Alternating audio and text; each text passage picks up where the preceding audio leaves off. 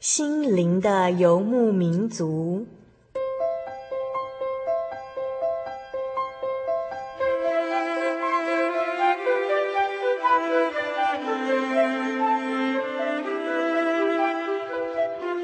在这个谁都不管谁的后现代社会里，每个人的心灵都是游牧民族。成长的过程就是寻找的过程。每一颗漂泊的心灵，其实都在寻找生命的绿洲。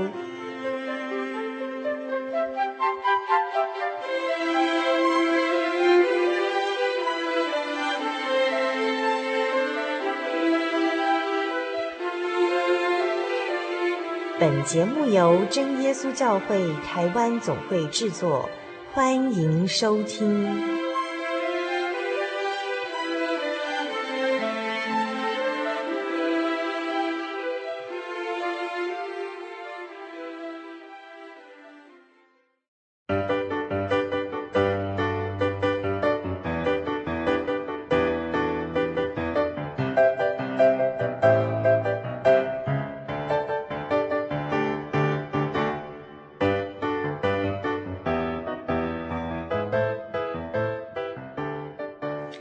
各位心灵的游牧民族，在空中朋友，大家平安，我是主凡。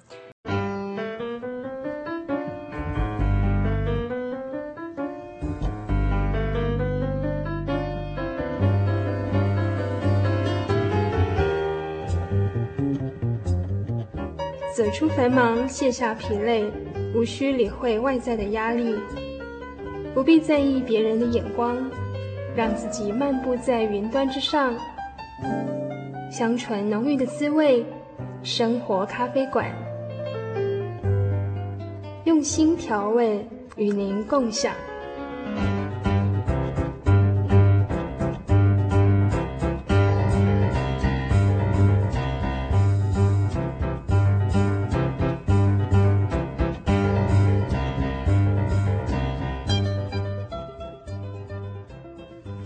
心灵的游牧民族，在空中朋友，大家好，我是主凡。我们现在进行的是生活咖啡馆单元。那么今天在我们生活咖啡馆单元里头呢，那么我们邀请的呃是一位呃非常受到我们听众朋友欢迎的呃朱仲辉 Daniel。那我们请 Daniel 跟我们听众朋友打声招呼。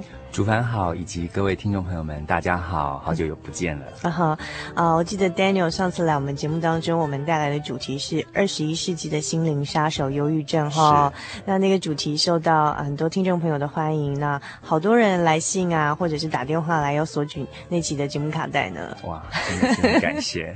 不过也反映出来，就是呃，关于心理这方面的呃很多问题，变成是现代很多人哦感兴趣，甚至就是跟自己有关系的。一个话题了，对，嗯哼，那今天 Daniel 要为我们带来什么样的主题呢？今天我想就就您刚才已经跟大家提示到的，其实想谈一谈婚姻当中的这个距离，以及在这距离当中，我们怎么样去重新呃检视这个婚姻，或是说有什么样的一个方法可以让我们再重新。回到婚姻里面，一个很原始、很真实的东西。嗯哼，好，那我这边简单介绍一下为什么 Daniel 会跟我们分享这个主题哦。那 Daniel 他就是在回台湾之前呢，曾经在加拿大的卫生局做大概十年，哦，担任心理治疗师的工作，然后也在那边就是协助呃移民华人的各种生活、婚姻、呃感情或是。各种需要辅导的问题哦，然后也曾经协助就是学校生命教育的工作。那呃，记得 Daniel 曾经跟主凡聊天有聊到说，诶，其实移民呃华人在国外的生活当中呢，有蛮多的问题，哈、哦，是呃值得我们去探讨的。那像其实婚姻这问题在，在呃最近的十几二十年来，在台湾也渐渐的引起大家的关注哦，包括就是说，呃离婚率的不断的攀升啦，还有。好像因为现在呢，我们很多哦，台湾的丈夫呢，台商在大陆哦，造成就是两地分离的啊，夫妻两地分离的啊，跟小孩子也有距离的这样一个状况哦。那所以其实这个婚姻中的距离问题，我相信是跟很多人都呃会有感兴趣的这样一个话题。那不过今天 Daniel 他要给我们提供的是他自己本身的这个呃在美家的经验，在美家辅导的啊、呃、这样一个经验，就是婚姻中的距离会造成。呃夫妻或者是家庭生活中啊、哪些困扰，然后在呃 Daniel 的辅导的个案中，还有 Daniel 他自己的呃体会中，就是呃我们信仰呢。啊，透过呃神的帮助，怎么样可以在婚姻让我们重新再检阅一个呃婚姻本质的再重新再建立，去改善我们这个婚姻中的问题哦。那呃，是不是可以请 Daniel 先跟我们介绍一下？呃，在您过去呃曾经辅导过的一些个案，整体来看，呃，他可能就是在这个物理上的距离，呃，可能会造成。呃，夫妻当中有怎么样的问题？嗯，对。如果从看得见的，就是地理环境的改变嘛。从、嗯、那我我比较特殊的环境，是因为我的优势是因为我自己也是一个移民者。嗯、那么我在呃十多年前移民到了加拿大之后，在那边开始从事这些工作，就是做一些辅导心灵呃咨商的工作。嗯、那在这个当中看到的这些呃后期的一些移民者进来到新的国度的时候，哎，就发现到说。其实他们有呃许多的问题，是有一种是处于呃，比如说有家庭暴力的问题。嗯、那另外一种就是他们到了当地之后，呃，因为彼此的差异开始出现了。所谓的差异就是有一方可能是太空人，他们是飞来飞去的。嗯、那这种太空人飞来飞去的家庭，就是他在面对一个困难跟面对一个现实压力的时候，呃，双方的体认是不一样的，因为他们没有共同去经历同样的、嗯、同样的生活经验。那在这种差异性出现的时候，另外一个出现的就是他们因为思想不同了，呃，经验不同了，呃，所有面对呃生活的这个价值也不同了，嗯、那造成的就是呃一个结果，可能是离异的问题，嗯、离婚？那离婚对、嗯、离异的问题啦，甚至于呃造成家庭整个的破碎的问题，包括了孩子。啊，这些等等，这些就是我们之前呃曾经碰过的。呃，另外就是我刚刚提过有家庭暴力的问题出现，嗯、因为他不能够承受呃这些所谓外在移民之后带来的压力，就会呃有一些暴力的产生。然后在这种情况出现的时候，呃，很多的其中婚姻里面的配偶当中的其中一个一方就会觉得说，哎，为什么？之前他不是这样的，嗯，所以有很多的问号出现，那会开始去寻寻求一个答案，就是说我是不是呃走错了这一步啦，或是说呃我自己的选择是不是也是错误的？嗯，那人会开始从这当中去探索，就是他要有一个更好的明天。那在这个当中所产生出来的问题就非常非常多，很很复杂。嗯，以实际的呃 case 来讲，就是。你有没有遇到一些比较典型的？比如说，你曾经看过一些状况，是让人家会觉得啊，听了觉得，哎，怎么怎么会把事情搞成这种地步的一些印象比较深刻的一些例子？呃，我记得有一个 case 进来的时候，他进到辅导室，是因为他是一个自杀的案件。那这个自杀的案件是这个妇女，他是女妇女，对，妇、uh -huh. 女自杀案件。那么他进来的时候，他一坐下来，他就。啪的一声，眼泪就通通飙出来了。那他一哭出来的时候，他只问我一句话，就是说他怎么可以这样对我？那那那时候我很想了解是为了什么。那原来是当时，呃，他他的家庭，他两个孩子，那孩子都差不多是在幼稚园左右的年纪，算是很小的孩子。那因此这对夫妻的年纪是差不多在四十左右，就是不是呃还没有说很年纪很大，算是进入中年左右的这个年纪。那。当初他们之所以移民，是因为，呃，先生他一直的去主导这个事情，然后勾勒出一个美丽的图案，就是在一个异国异乡，将会有一个更好的未来，对孩子、对家庭、对老婆。嗯哼。所以，呃，太太当然很高兴接受，欣然接受一切的安排。说啊，去移民真好，这样子，然后就到美丽的加拿大，人间的天堂。对。那他们就四四口子就呃一起搭乘了飞机到呃加拿大去的时候，嗯、在加拿大的飞机场一落地之后，先生。就跟他说，他去上个洗手间。嗯哼，先生去上洗手间之后，从此他没有再见过他。没，从此这个太太就再也没有见过这个先生，先生，小孩子也再没有看过这个爸爸。这到底是情况是怎么样？非常离奇。是被绑架了吗？非常离奇，因为当时我在呃慢慢让他情绪缓平的时候，去了解到，原来当初从一开始呃移民整条的路，他先生主导不说，呃，在原来的这个呃原居地就是台。台湾的地方，他能够参与先生的事情也是很少的。先生的事业，包括先生事业，包括呃财务问题，包括呃外头的发生的事情，一切是由先生负责的。嗯，所以呢，他到了那边之后，原来他并不知道先生买的是来回的机票。嗯哼，那他帮这个家家庭里面买的机票全部是单程的，因为他告诉他们很清楚的一件事情，就是说我们不会再回来了，因为我们就是往前面继续去。追寻我们未来的人生，就是要移民到加拿大，对对，所以不太有人会去买来回机票。嗯、那太太当时拿的就是单程机票，可是并不知道先生买的是来回机票。先生自己，所以，所以先生已经打算，就是他就是要回台湾，然后把他的妻子、小孩就丢在加拿大了。后来才知道说，原来先生在台湾早就已经有外遇，就是有另外一个女人。嗯、那么到了那边之后，他其实只是要把他们丢掉而已，嗯、只是用了一个很美丽的东西去编织了这样的一个故事。嗯、那太太。到那边去的时候，因为我刚刚提到她没有存款，她连存款是什么她都不晓得，嗯、然后她从来没有去张罗过这些事情。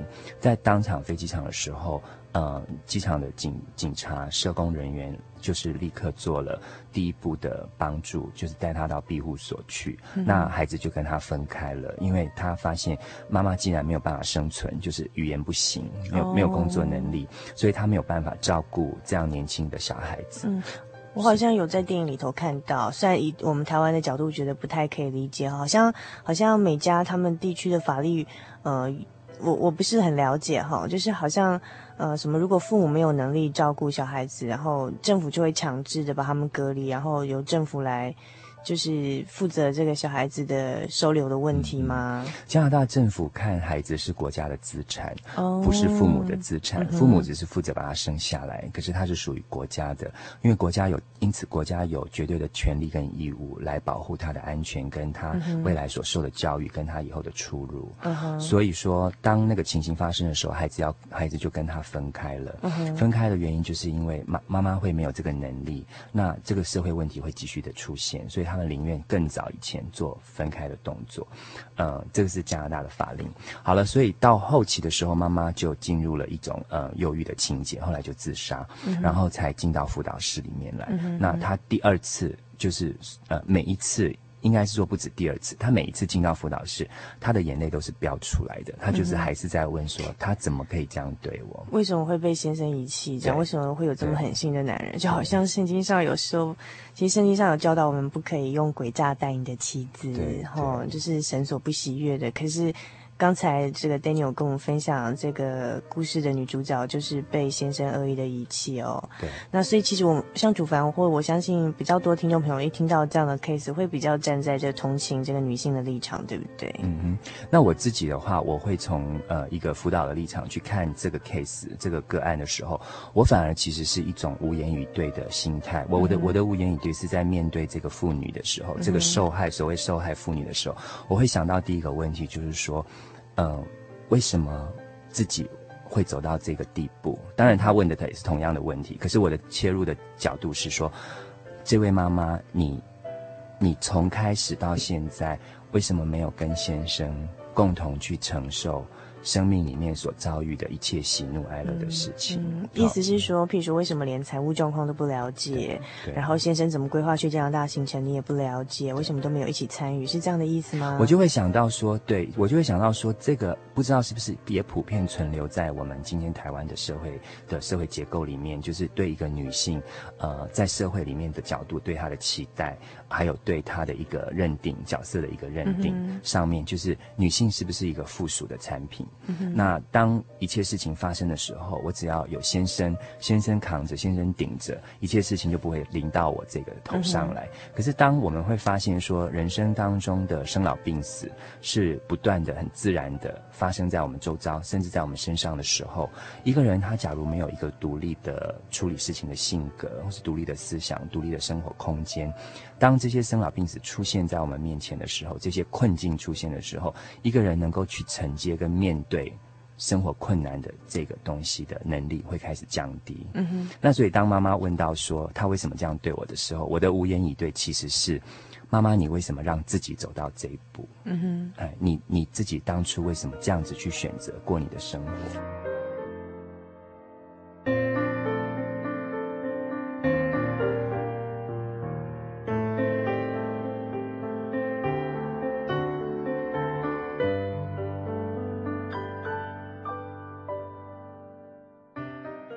哎，可是 Daniel，我不是很懂哎，因为好像台湾社会长期以来对妇女的女性的教导就是，嗯、把小孩跟家事处理好就好了，然后大事都是由先生决定，小事再是由太太决定。可是这是长期以来觉得这好像就是应该这样，然后好像男人在外面的事业或是要决定的大事，女人就不要去插手或是给太多意见，好像这是传统上给的。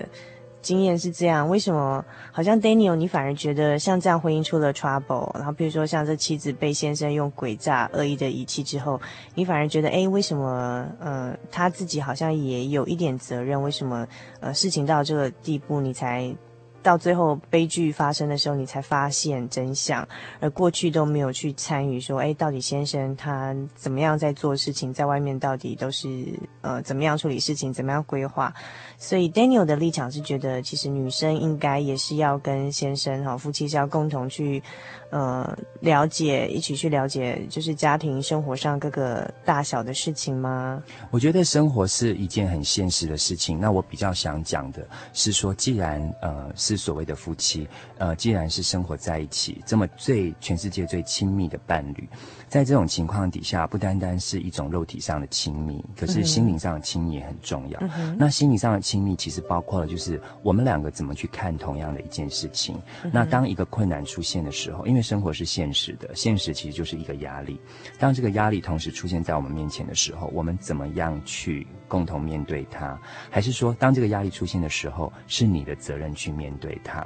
嗯、那这两个的差异就会造成。呃，后来的一个结果哦，你的意思是说，譬如说像家里发生了大事，然后呃，到底是觉得我要跟你，我们夫妻共同一起去面对这件事情，还是说啊，天要塌下来了，那就是老公你去挡着？对，这是你的责任，这样。就就这个，我不知道这个是不是就是社会所赋予的一个角色，哦、也就是你刚刚说女性是附属品的。那另外一个有趣的东西就是，呃，我不晓得主凡在整个周遭生活里面，你碰到的人是怎么样。至少在我的个案当中，我会我会发现说，呃，我们台湾的呃妇女，或是说我接触到个案，台湾的个案当中，有差不多百分之八十以上的都会喜欢保有一些秘密。你说夫妻之间吗？对，保有的秘密就是说我我我家里头，我娘家这一头的事情，那么千万不要告诉我夫家的人啊。夫家这边有一点什么样的情形，我、哦、千万不要告诉我呃太太这边的人，他们会彼此保有这样的一个东西，嗯、然后再加上我们的媒体，呃，我们的一些呃剧连续的剧集，嗯、这种东西会不断的在我们的呃脑海当中。去为我们的妇女同胞去做这样的一个诠释，对呀、啊，就是说，当然发生什么事情不能让对方家也知道啊，免得他们瞧不起我们家啦。对，不是这种观念，就会用用这样的东西去呃帮助我们，甚至于去让我们发现说，哎，原来这是一个普遍而且是可以接受的事实。其实这个会变成一个价值。Uh huh. 那这个价值，我今天如果也带进到我的婚姻当中的时候，你会发现，其实并不像呃戏剧里面所。后来所演变的东西，或是说并不像你所期待的东西的时候，那个落差一出现，你到时候所产生出来的抱怨，或是那个差异，你看到的只是对方的不对而已。嗯，那在这种情况底下，自己反而其实一直停留在原点，并没有去为了呃这个婚姻的结合而去做呃更多的成长，嗯，更多的一个学习。那我我反而就会看到说。这样子两个人在同时面对问题的时候，他的差异性太大了。嗯哼，那甚至于一方是完全不让另外一方知道，好像刚刚那个，他买了机票，他要出国是人生一件多么大的事情。嗯哼，他要转换一个全新的人生环境。嗯哼，太太不需要参与一点的意见吗？意思就是说，哎，你将来去没要做什么工作？那我们要住的房子是怎么样？我们小孩子要读什么小学？然后我们现在的经济能力是不是可以复合？嗯、那如果不能复合的话，我们的计划又是？什么？难道难道没有一点责任去参与这样的讨论吗？嗯嗯、OK，对。所以，嗯、呃，我在想哦，从 Daniel 刚才的这样的一点分享哈，我在想是不是，嗯、呃，意思是说。呃，也许我们的在台湾的传统社会对呃夫妻对婚姻或是对男女角色的呃一些定义，然后这样的价值观让我们就是照着这样的传统的教导去走的时候，当我们的婚姻碰到危机的时候，会很容易就是会觉得说，哎，至少我都是照照传统的教导来啊，就是把家庭小孩顾好，家事做好就好了。所以当呃发生问题的时候，会比较是更多是责怪对方，都是全部通通都是你的错，而忽略到说，哎，其实我自己也有忽略掉过去的一些东西，譬如说为什么呃走到这个地步，发生到最后爆发出这个悲剧的时候，我才突然从一梦中惊醒。那之前难道都没有任何的蛛丝马迹，一穷的去参与而这婚姻中任何大大小小的事情吗？是不是说自己也该负一点责任？哦，我觉得是你自己呃，妇女其实对自己女性角色对自己的一个期待跟定位。嗯、因为你刚刚提到说，呃，做家事、带孩子，或是一些传统给我们的对传统上对我们就觉得女性。其实我觉得说那个是一个很基础的东西。嗯、可是如果你把自己定位就是说这是我生命的全部的时候，你反而其实失去了很多更多成长可以成长的空间。嗯、那因此在面对一些压力跟挫败，或是一些现实问题的时候，你反而不知道怎么去应对，嗯、去应付它。嗯、我想，我主要强调的是这个，也就是说，传统给我们东西可能有它正面的价值意义，呃，我们不能否认的。嗯、那可是，在这个当中，如果你只把自己定位在说，只是这样子，我抓住了这个，那我就是一个、嗯、呃成功的女性的角色，对，我就是一个最好的了。那么，反而你失去了很多的机会。嗯、其实应该踏在这个基础点上面，然后再往上发展。其实人会有他的潜力跟空间的。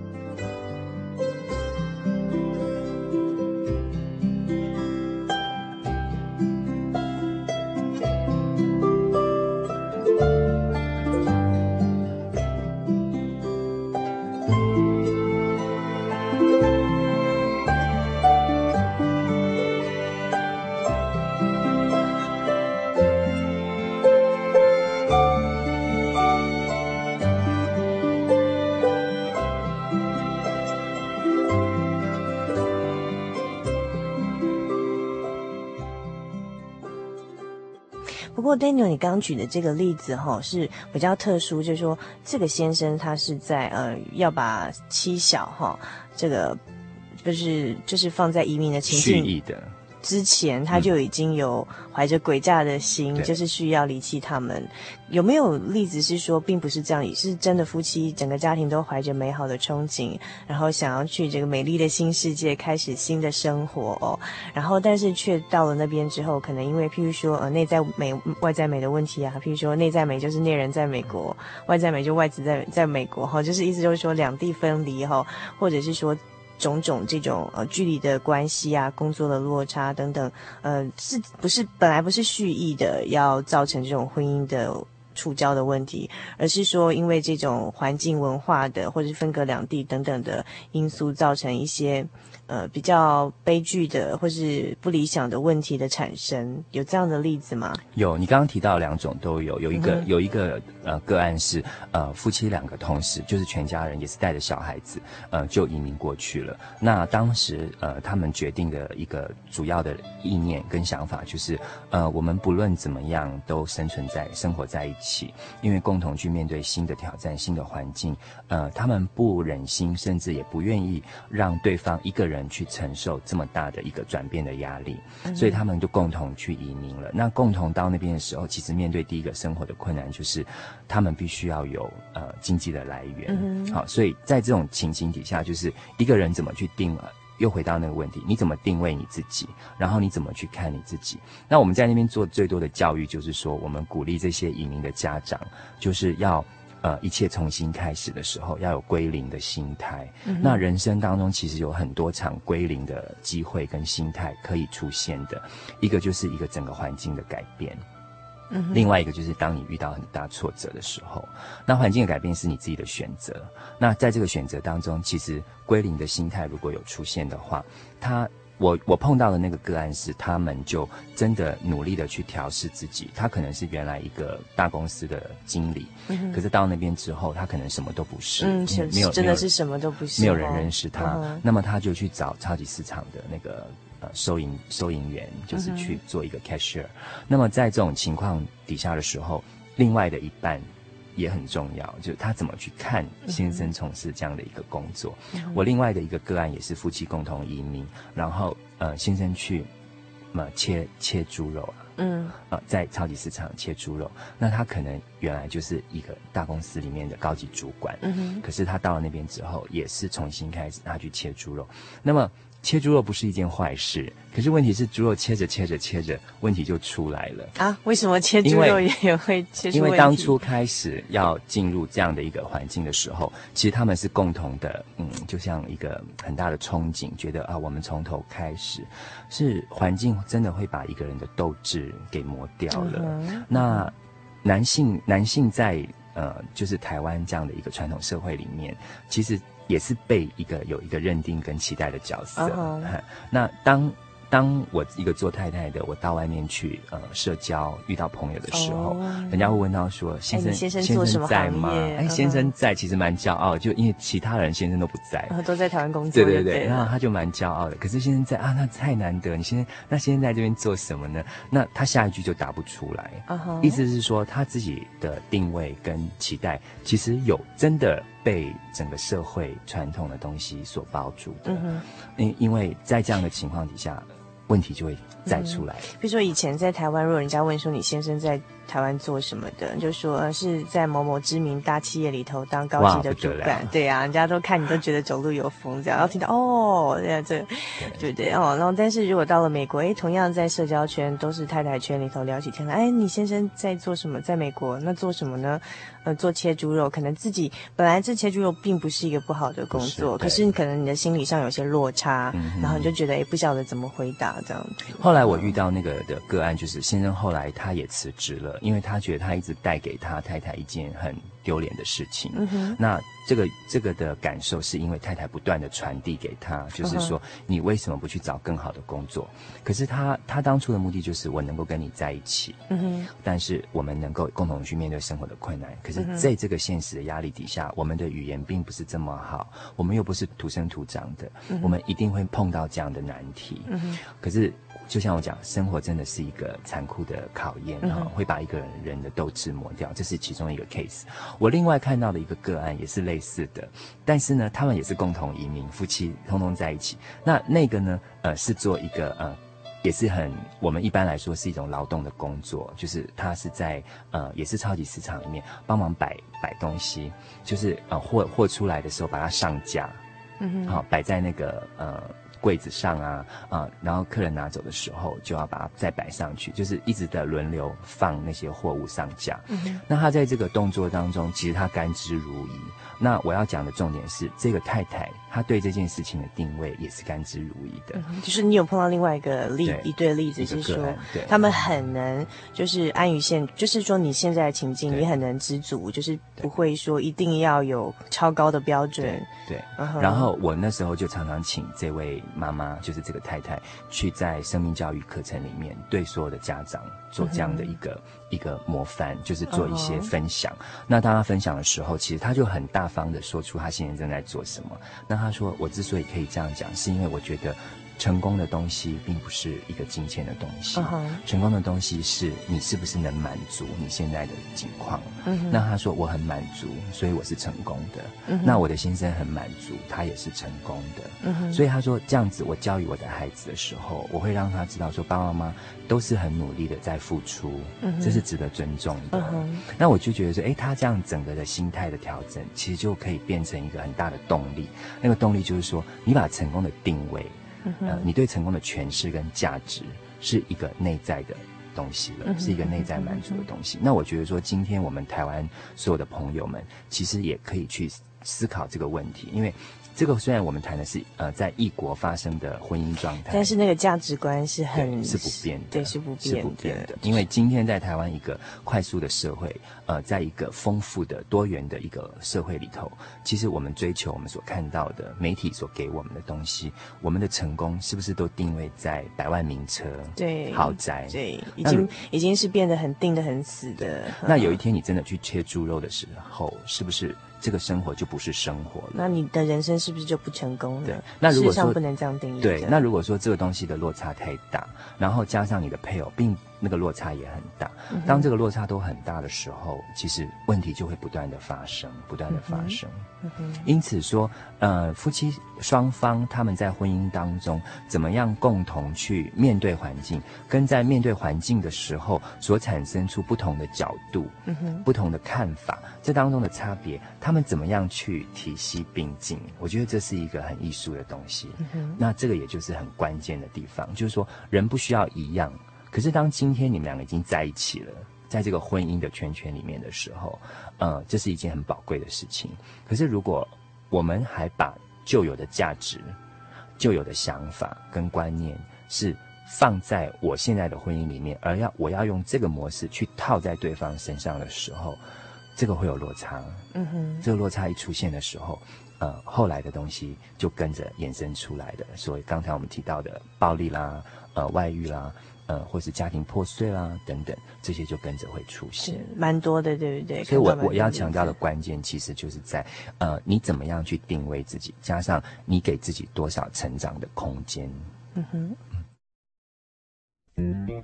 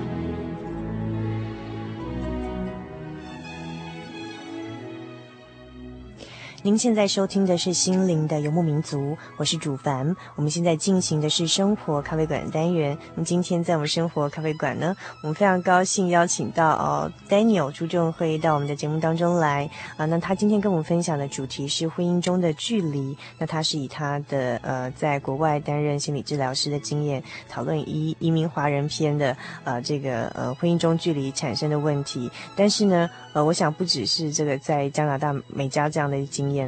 我想在台湾现在社会也是呃会有这种婚姻中的距离的问题，包括说你看得见的距离啦，像现在我们很多台商在大陆造成这个夫妻两地相隔，然后甚至是呃父亲跟这个小孩子两地相隔的这样一个状况。那有些是呃看不见的距离哦。那我们先从这个看得见的距离来讲，那。Daniel，在你的呃之前在担任这个呃心理治疗师的经验当中，有没有什么是因为就是呃可能因为先生工作的关系要供养家庭哦，就是两地分隔造成的问题这样的案案例呢？在个案当中，百分之九十以上都是两地相隔的，所以两地相隔会造成非常多问题，非常普遍的。那最普遍的问题就是说，呃，有一天呃太太来问我说，呃，我的先生为什么每次来到呃，这个家里的时候，就是他在加拿大。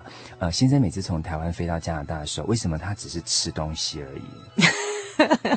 这是我们最常听到的一个事实。那我我我当时会想说，吃东西难道不好吗？他说不是的，是他除了吃东西没有做别的事情。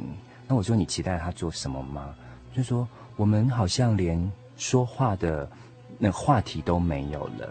那我反而就从这边去呃。衍生出，或是去呃看到说，这背后当中所所隐藏、所显现出来的东西是什么？就是我刚刚之前那段有提到的一个成长的空间。嗯、呃，夫妻双方只要任何一方共同单独的在呃面对生活的困境、生活的压力的时候，呃，一个人他的潜能跟他解决方式的经验，跟他所之后带来的智慧，会不断的成长。嗯哼，好，那在一个不断成长的情况底下，现在我就是要要把它做一个场景的介绍。比如说，呃，先生他长期停留在台湾的时间，因为他一年可能只能飞两次，那他大部分的时间就是把钱寄到。呃，加拿大的户头里面去，表示他完成了他一个做父亲的责任。嗯、他也觉得说他问心无愧，他真的好好的工作，也没有外遇的问题。嗯、因为他就是一个人孤苦伶仃的在台湾守着一个大房子，嗯、呃，做他朝九晚五甚至更晚的。呃，朝九晚九的工作，朝九晚九的工作。那我们碰到的一些父亲在台湾的生活，他会告诉你真的很无聊，因为他不能够去上酒家，他不能够像他其他的同事去做不好的事情，因为他是有一个有责任的父亲，有责任的丈夫，嗯、他不做那些。可是问题是他的生活真的很枯燥，他除了看电视还是看电视。好了，那这是一部分的生活经验。嗯、那在同一个时间，在加拿大发生的场景就不同了，嗯、因为到了那边之后，语言的关系，呃，普遍来。来说，呃，台湾移民的我所接触到个案当中，语言的程度都不是相当的好，嗯，只能算是中级的。那在中级的情况底下，又又加上了听力有困难，或是表达也有他的困难的时候，呃，台湾的英文史处是跨不到国际上的时候。对那个挫折感更大，可能本来的五十分降到了三十分，在这种七十分是不没有把握，三十分是不太会说的情况底下，人会恐惧。嗯、那妈妈其实就在面对这种恐惧。第一就是她要开车，嗯哼，因为没有车她就没有脚，嗯，她必须开车。嗯、那要开车之前她要认路，嗯嗯，好，那她要认路，认路地图都是英文的，地图是英文，路标也是英文的。稍微想一想看，就是。在台湾的妇女女性来说，普遍来说，就算我们接触到的来说，呃，会开车看地图去找一个陌生地方的情况不是很多，更何况还要说英文。对，因为我们都熟悉。嗯、好，那现在更场景是换到在英英文的世界里面。好了，那现在政府要跟你通知了，学校的学校的信件来了，校长找你开会了。他们很爱开会的。嗯、你是说，呃，美加那边的学校还喜欢找家长开会？嗯嗯、因为他要认识这个孩子在家里是怎么样，哦、特别是你刚刚来，他很想要知道你。哦、可是我们的用心的我们的家长是，我们的家长是一听到学校要开会，就是孩子出状况。啊哈，对，台湾是这样子，所以那个那个是完全不同的一个社会、uh. 社会组织形态哈。那。学校是很乐意找你开会的，动不动就发一封信说我们下个礼拜五见个面，那妈妈就开始紧张，想说他是以为小孩子在学校发生什么事还是？第一就是孩子一定又不乖，出了纰漏；第二就是我英文不行该怎么办？Uh huh. 第三就是他万一跟我讲了什么时候，我要怎么去反应他？嗯嗯。然后第四就是真的如果有困难的时候，孩子真的有麻烦的时候，我要找谁帮助？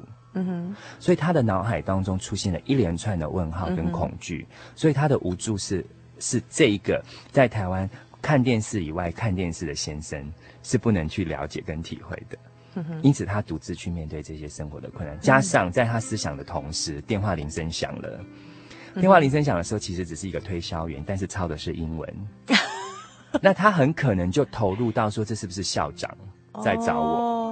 哦 所以其实他只是一个推销员，所以我只是用一个比较呃幽默的场景去让大家去体会说，当一个人到了一个异乡国度的时候，他的语言没有办法去呃让他有安全感去应付的时候，所出现的场景其实就会有这么这么样让我们觉得很戏剧性的哎很戏剧性的情况。那么呢，在这个情况，每天都好像在探险，在这个情况底下，他要不断的去去承受。为什么？因为。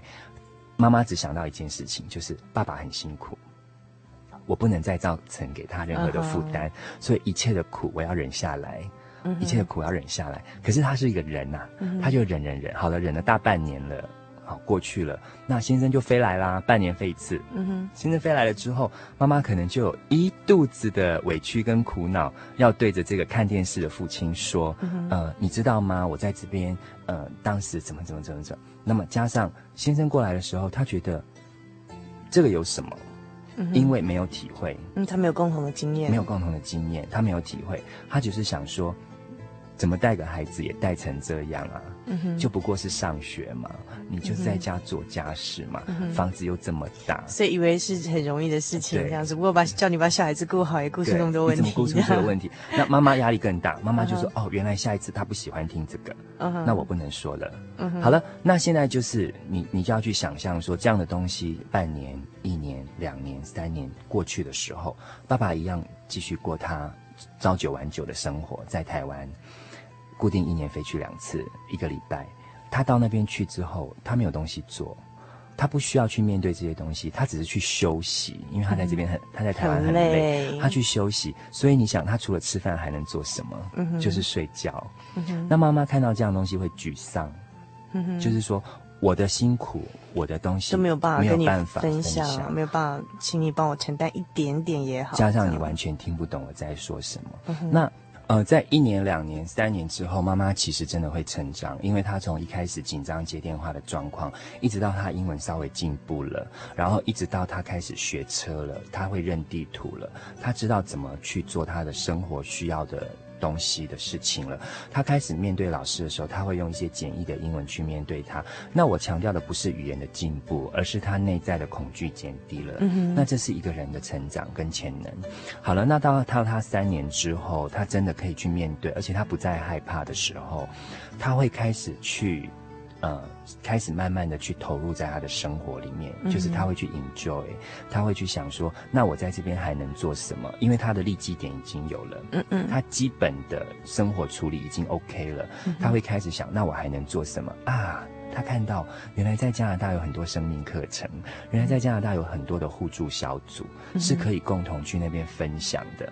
于是妈妈学会了分享的东西，嗯、就是原来。可以听到人不同的经验，这个叫分享，嗯、而不是教导。嗯、那这种这种字眼就开始出现在他的生命里面，就是说我原来可以跟你交换我生活的心得。嗯，那他从这当中就得到了很多的成长，因为人只要开始基于分享的理论，而不是教导的理论，他可以学东西，他可以从十个不同的角度听到的声音，他会去选择一个适合他的东西出来。嗯，爸爸呢？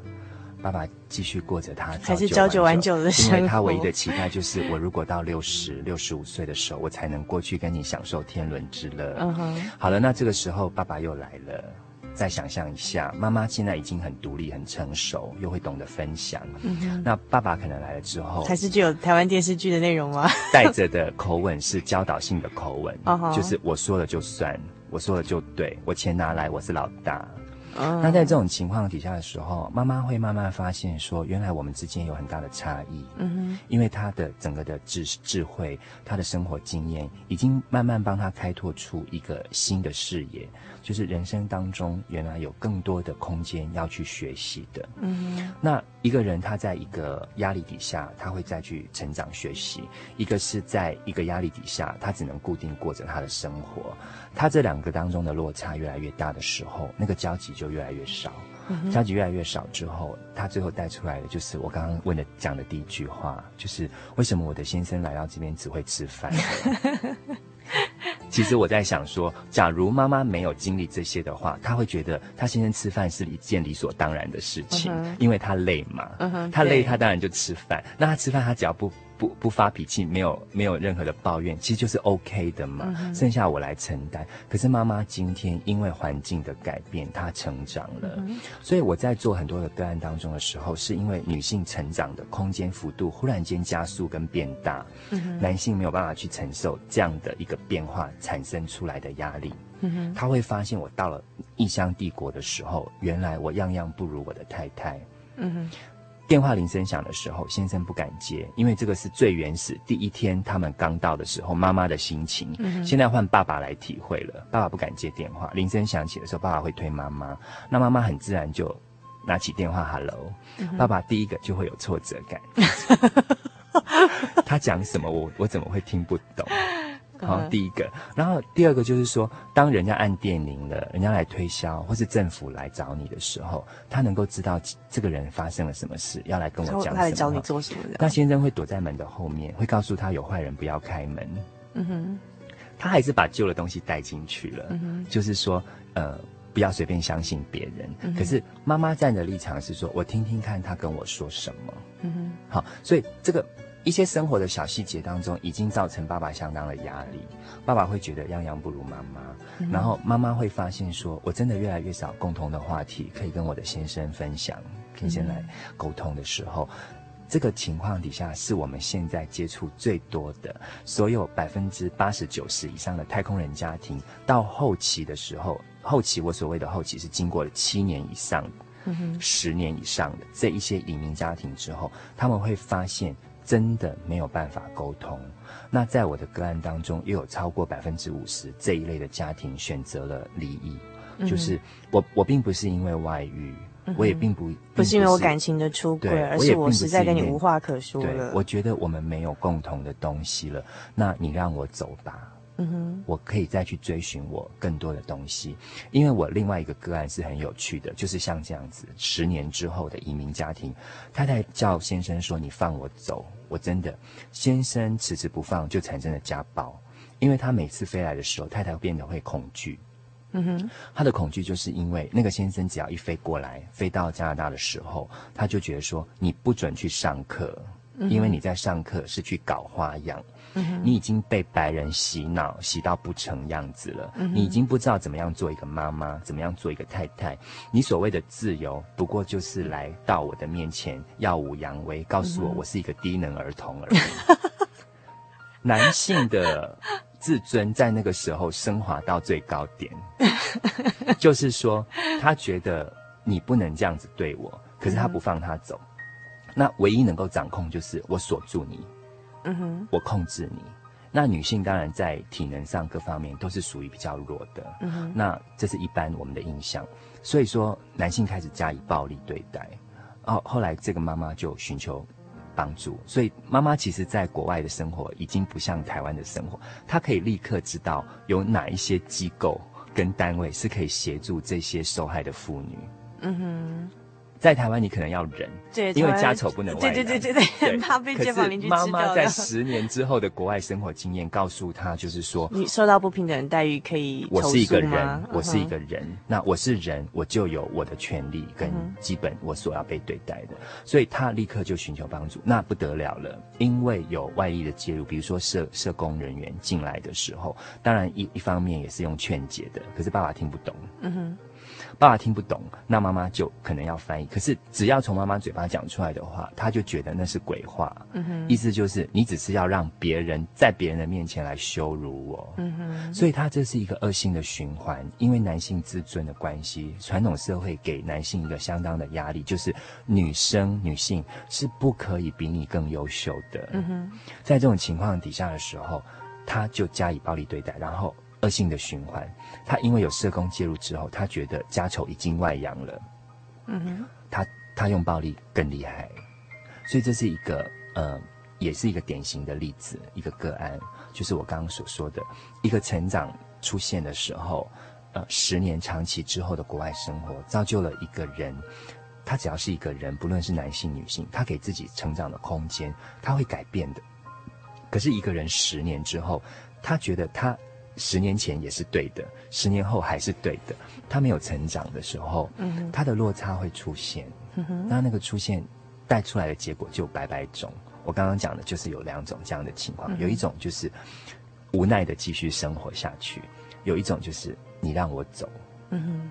可是让他走的情况底下，他是被加以暴力对待，所以对我们来说都是一件很可惜的事情。嗯哼，就是为什么不能共同成长呢？对，听起来就是，嗯，其实夫妻分开真的会问题越来越多，因为共同经验越来越少，到最后就无话可说哈。所以就是夫妻之间有共同的呃经验，然后还有就是一同的成长，这是婚姻长期下来哈，就是最重要的，很算是很重要的一个元素哈。嗯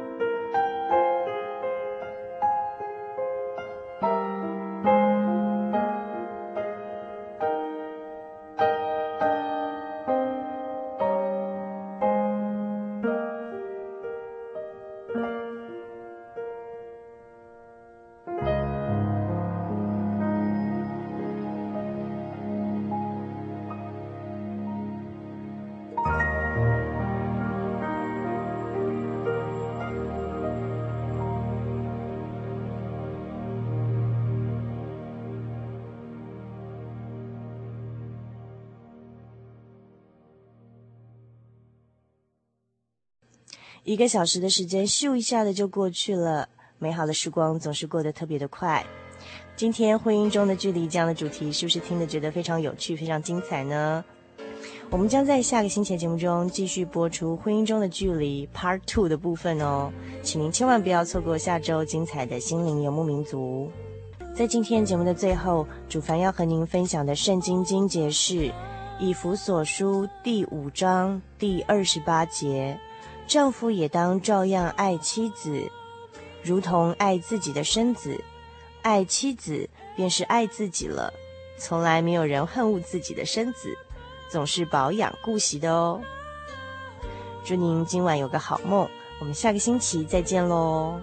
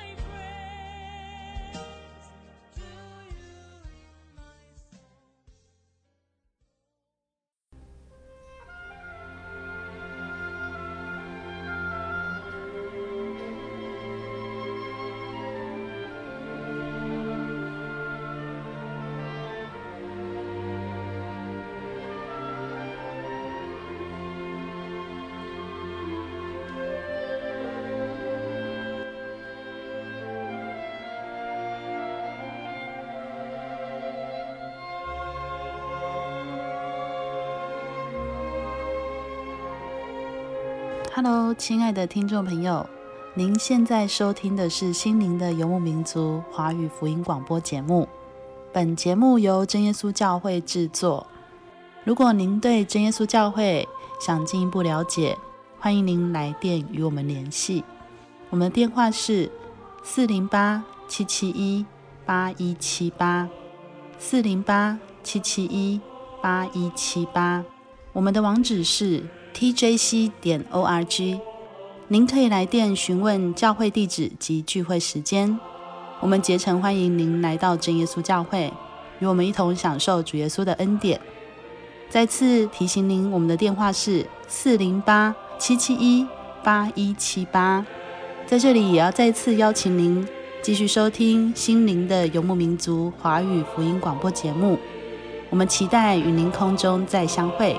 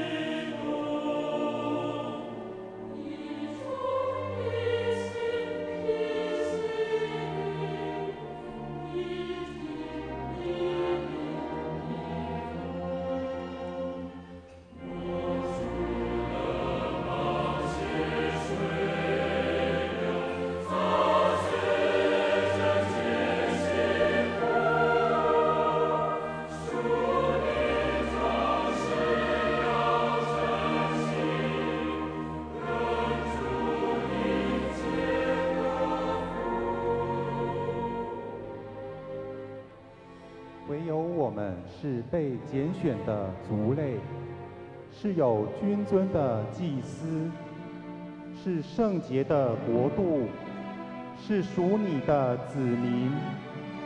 要叫我们宣扬那召我们出黑暗入奇妙光明者的美德。